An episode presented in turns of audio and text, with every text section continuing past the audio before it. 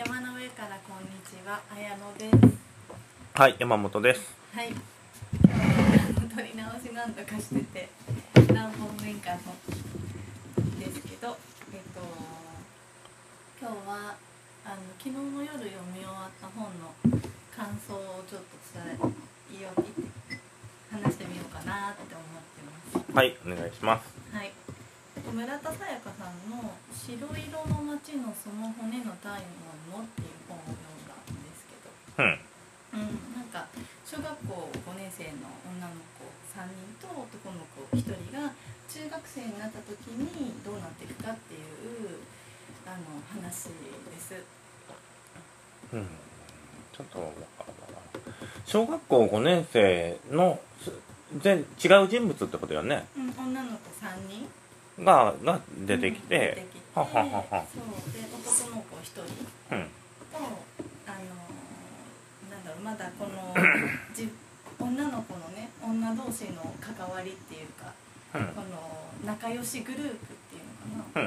うん、の中であの子は可愛くても私は可愛くないとかさいろんなこう自分の中の立ち位置みたいなのをこう探そうとしている小学生5年生の女子。うん、とまだあどけなさが残る小学生男子1人うん、から始まってでこの小学校5年生の時に仲良しグループ3人だった子は中学生になった時に同じクラスになるんです。うん、でそしたらその女の子3人はこう中学生になるともう仲良しグループっていうのは違ってて、うん。すごい仲良しでずっと一緒にいようねって言ってたんだけど、うん、中学生になったらこのちょっとこの可愛かった子はスクールカースト学校の中のグループ分けの派手なこのスクールカーストトップのグループに入っててうん、で主人公の子は5グループ1つのクラスの中に5グループある中の下から2番目のカーストにいてでもう一人の子は一番下のカーストにいるっていうところに場面が展開されるんです。うん、うん、でそこでこの主人公はねいろんなものをいつもすごい観察してるの。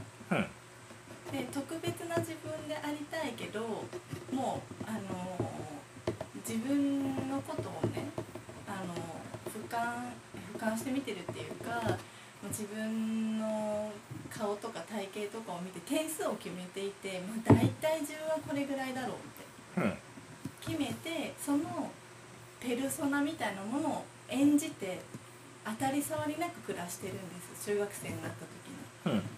うん、うん、でもそうじゃない部分っていうのをすごい持っててこう観察することによってちょっとあの離れて少しひ人をこう見下すことで落ち着いているっていうかそういう心とかが描かれてたりするんです女の子の。うん、うん、で一人出てくる男の子もすごい重要な人物でその人その男の子は学校の中にスクールカーストがあることをナチュラルに知らない気づかない男の子なんですうん、幸せさんと呼ばれてるんですけどうん、主人公の女の子からは。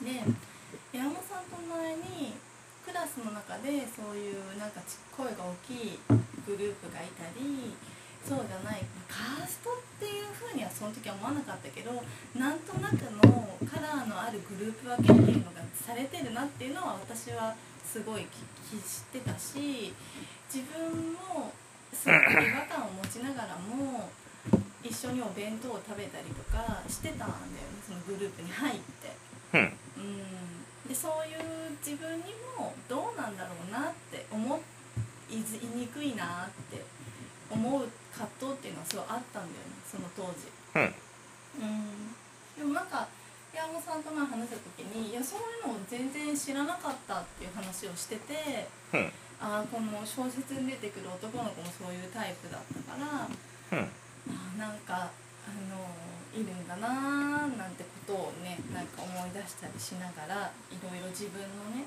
なんかその当時11歳から14歳ぐらいまでのうん、このいろんな気持ちをこう思い出してヒリヒリするような話だなっていう 思ったんです。うん。うん。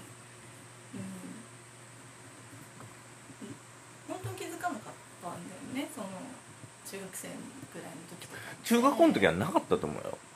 あの純粋に。そのなんか5グループあって下から2番目とかなんかそそこまでなんかなんていうの精密にそんなのがっていうのも中学校の時はほんまに。中学校が一番あったかあそう。じゃあほんまに中学校は気づいてまああの私めがそれに気づいたのは霧島部活辞めるっていうのを見てもなんかそれが明確にあるのを回描いとってうんうん。うんまあ言われてみたら確かにそそうだったかもみたいな感じで。うん。だけど当時は全然そういうのがあるって。うん。なんていうの？まあイケてるグループみたいな感じで酔る人とかもおったけどでも別にそれもなんなんていうの？冗談みたいな感じで言うんかなと思って、まあ、自分自身は全然気にした全く気にもしてないし。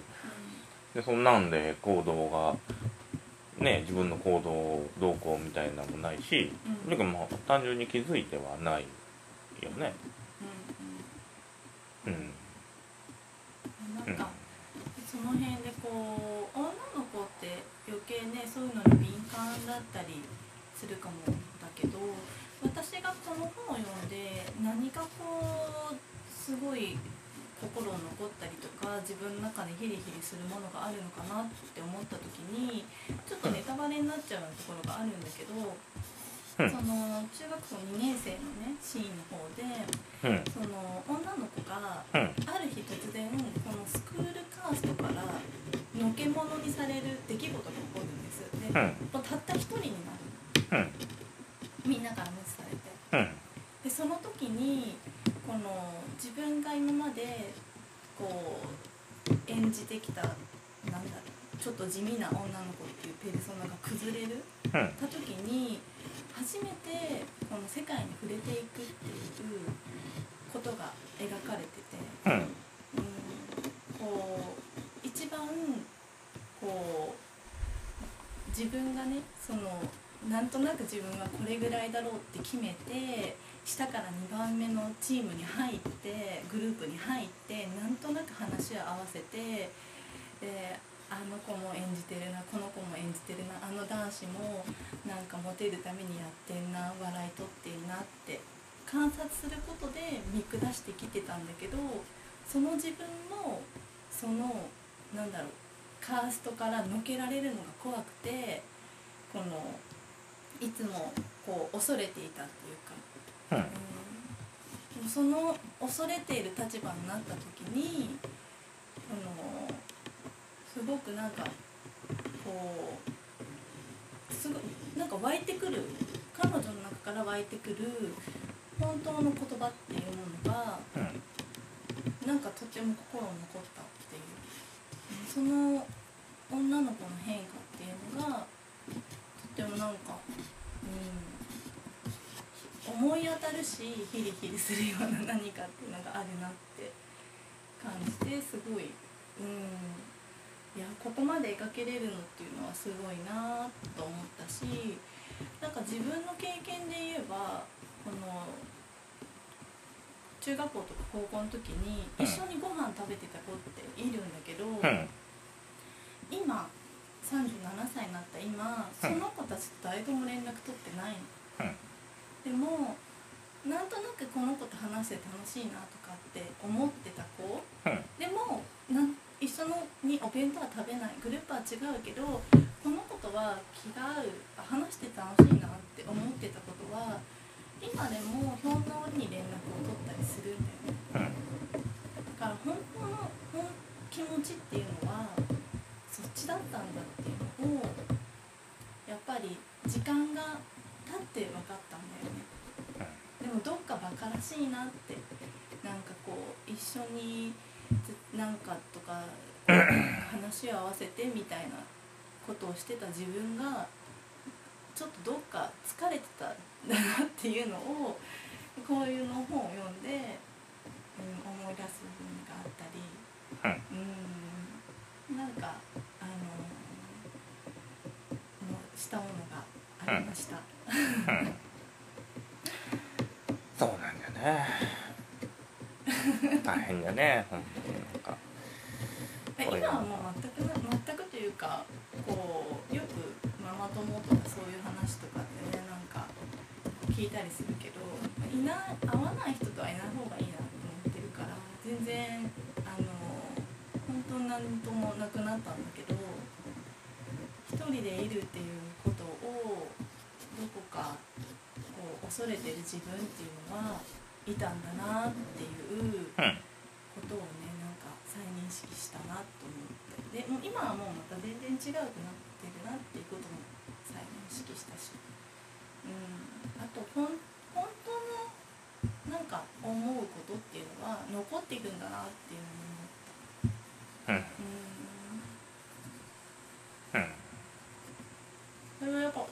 視点なのかな。え？ん女子っぽい視点なのかな。いやどうなんだろう。なんか、うん。いや私めも全然その霧島見た後に一回確かね同窓会かなんかに行ったんだけど。霧島ってどんな話だったっけ？えじゃけんあのその頂点の霧島が、うん。あの部活を辞めるってなったことで、うん。いろんなその安定しとったそのうん。パワーバランス。パワーバランスが崩れてみたいな。でみんながなんかこうやきもきしてみたいな感じの。うんでそそういうのがまあないって思ってないってっていうかそんなのがあることすら知らんかったけど全然気づいてないけどそれ見た後に同窓会だったかな？なんかに行くことがあったようんうん。でそしたらなんかそういう話しよったけうんうんうん。うんグループがどうだ？ああったんだって思った。うんで私めは別にご飯食べる人もその日の気分であじゃあ今日この人と食べようみたいな感じだったし別にそのどっかのまあねあのおって楽しいなって思う人だとおったけうん。うんなんかうんなんかそういうのはあんまりでも言言われてみたらだよねそういうのって。ううん。んあの会社に入っても多分そういうのも多分あるし。でもそれもあんまり興味がないけ全然ね。お互いでも変わってるって言われ続けてるっていう共通点はあったよね不思議ちゃんと呼ばれてしまうっていう。ああでも私は不思議ちゃんと言われてないよ。あそうなの？うん。狂ってるって言われて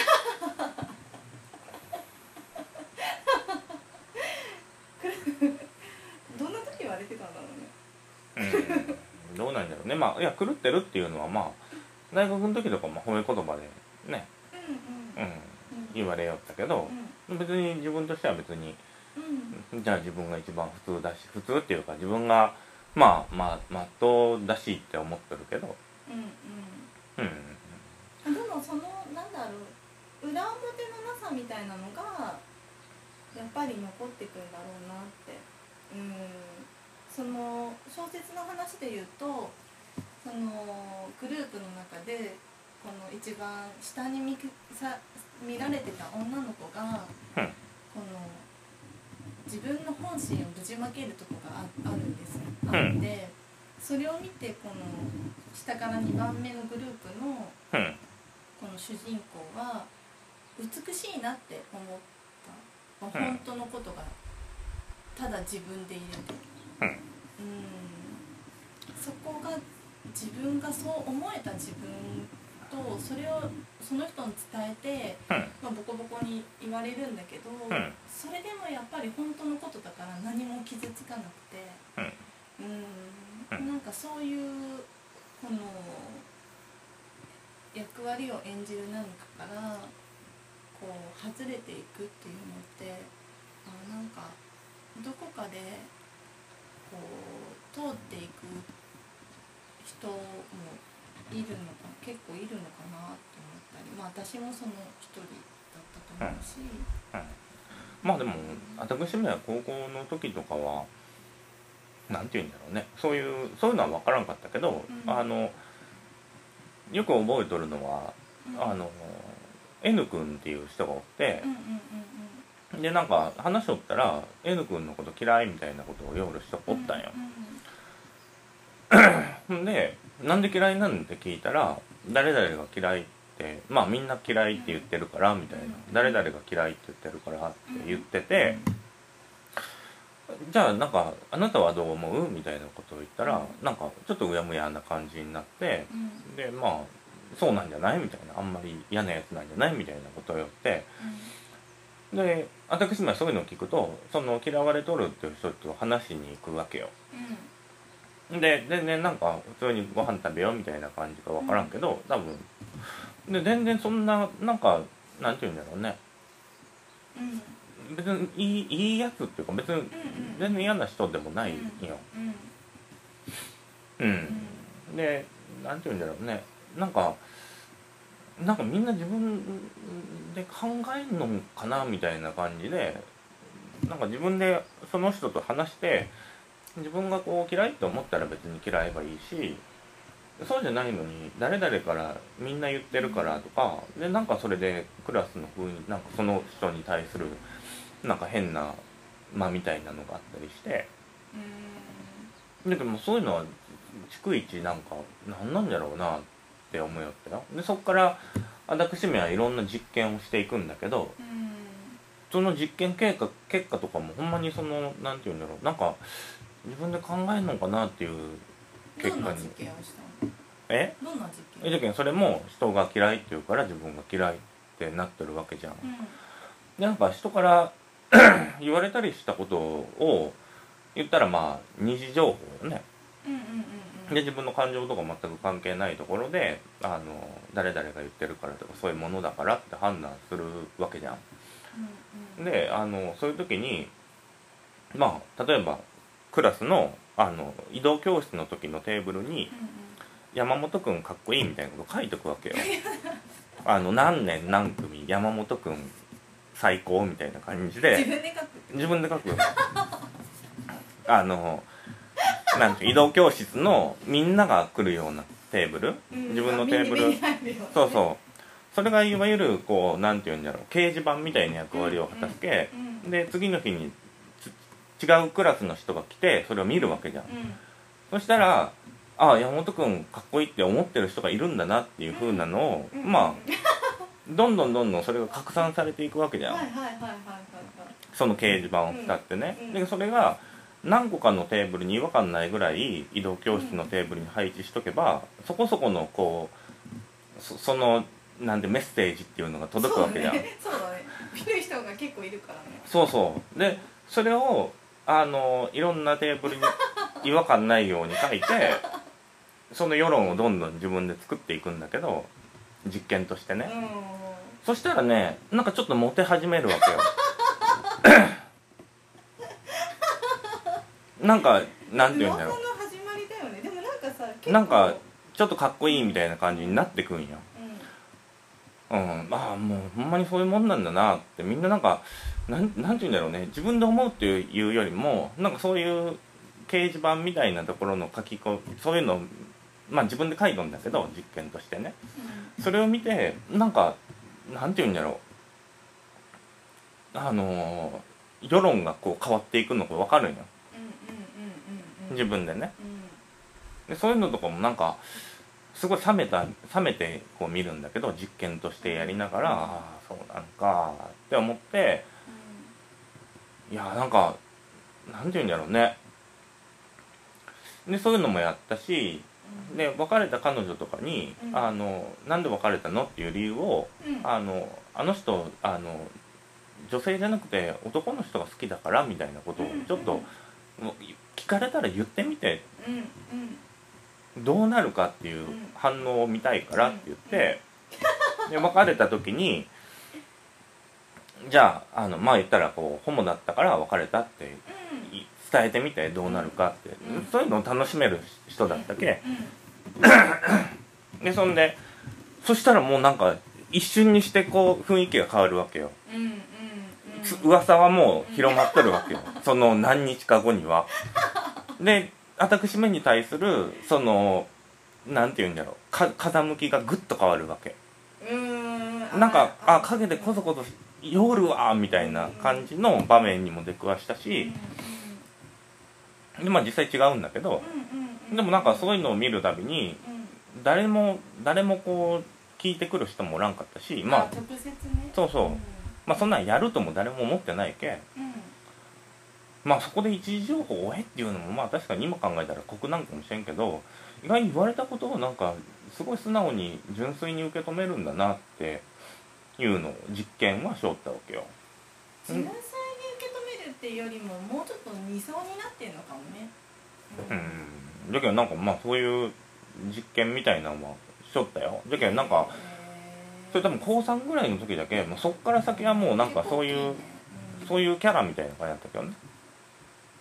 ううん。ん。そうそう。でまあ別にそれでもああそうなん、まあ、実験だけまあ自分としては別に気にもしてないしうん。ああこうなるんかみたいな感じでもう普通に過ごしよんだけど面白いなって思ったのはあのその時にこう美術系の予備校に通ったんだけど、そこの人はねそれをすごい聞いてくるんよね。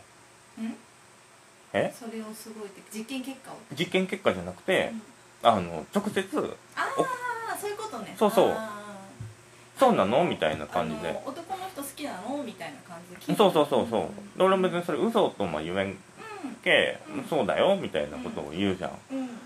そしたらなんかいろんなことを聞いてきてうん。すごいなんかそういう話で盛り上がったり「あじゃああの本のこういうのってわかる?」みたいなのとかで。なんかそういうのもすごいそのなんか予備校っていうか美大に行こうってなんか気持ちよかったよね。うんうん。なんか自分でこう聞いてまあ俺嘘ついとんだけどうん。まあちょっと悪いなとは思いながらうでもなんかそこで聞いてもらってそれを話して結局それがバレ嘘っていうことがバレてすごい怒られたんだけど。ああそうなんだ。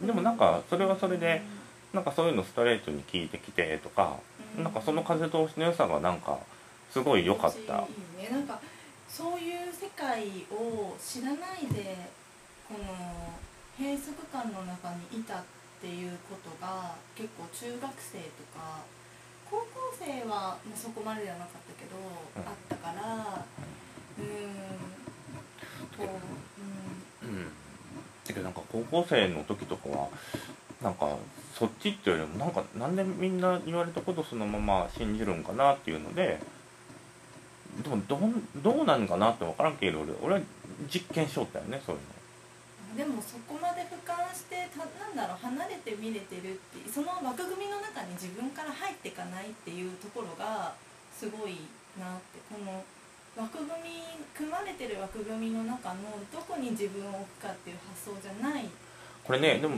あのうん、なんていうの家族でうん夫婦ラジオじゃん。うんあんまり褒められるとこれ多分聞きよる人気持ち悪いと思うよね。いやいやじゃあ私でもいつも変だなと思ったら変だなって言ってるもん。変なのは言ってもらってもいいんだけどそれが全然でも褒めてないよ私。あそう、うん。いやすごいなって思うって言われるとなんかちょっとなんかえでもそれは全然褒めてないよ。だってなんかすごいえなんだろうこの人って思う部分も知ってるから。別に全然あの両方あるじゃん人って。だから別にほ褒めてるとかではないんだけどただ事柄に対して言ってるだけだから。うん、いやなんかそういうなんだろう。うん。自分の基準みたいなのをもっとこう出していけたらうん。全然違ってたんだろうなっていう。本当に好きなものってあんまり人に言わなかったような気がするんだよね。うん。なんかブックオフとかに行ってなんかフリークアウトっていうそのなんかあの現代アートの雑誌みたいなのを買ったりとか、うんストアっていうなんか読み物雑誌を買ったりするのがすごい好きだったんだけど、ん。結構奇抜なチョコレートの塊溶かしてるみたいなのがいっぱい載ってるやつだったから、うん。こうで誰ともそういうのって共有できないんだなって思っていたんだよね。うん。うん。でももっとそういうところを出していくっていう何かをうん。普通にこう身につけていけれてたらうんいいなと思うしうん。なんかこう今のね学校がどうかって知らないんだけどうんそうあれたらすごくいいよね。自分でおかしいなと思ったら聞けれたり別にどこかに属属さなくても。うん。うん。まあ8月のねまた今後この辺の学校教育をじゃあどういうふうにして今後どういうふうにしていくんかっていう話し合いがそうそう地域であってうん。なんかそれに参加してねいろいろちょっとなんかどういう風な教育にしていくんかっていうあのし多分市の人とかも来とるけ、うん。まあなんかそういうなのに出るけうん。またなんかそういうのもねここで話せたらなと思っております。はい。なんかじゃあ最後になんか私がこれ多分14歳ぐらいその多分年齢 年齢の時に書いた。うん。なんかすごく大きな鉛筆の字で書いた。なんか日記があったんで。そんなん考えそういうこと人に言わなかったんですよ。うん。でも私は私いつだって君は君いつだってそれはそれは私は私で君は君だから。でも人は変われる。その気になればいつだって心さえ変われば誰だってできるさって書いてあるんだけど、うんそうやって何か自分を奮い立たせてたのかもしれないですね。その当時の私は。うん。っていうところでじゃはい。あはい。じゃあ今日はそんなところでございますね。はい。はい。ありがとうございました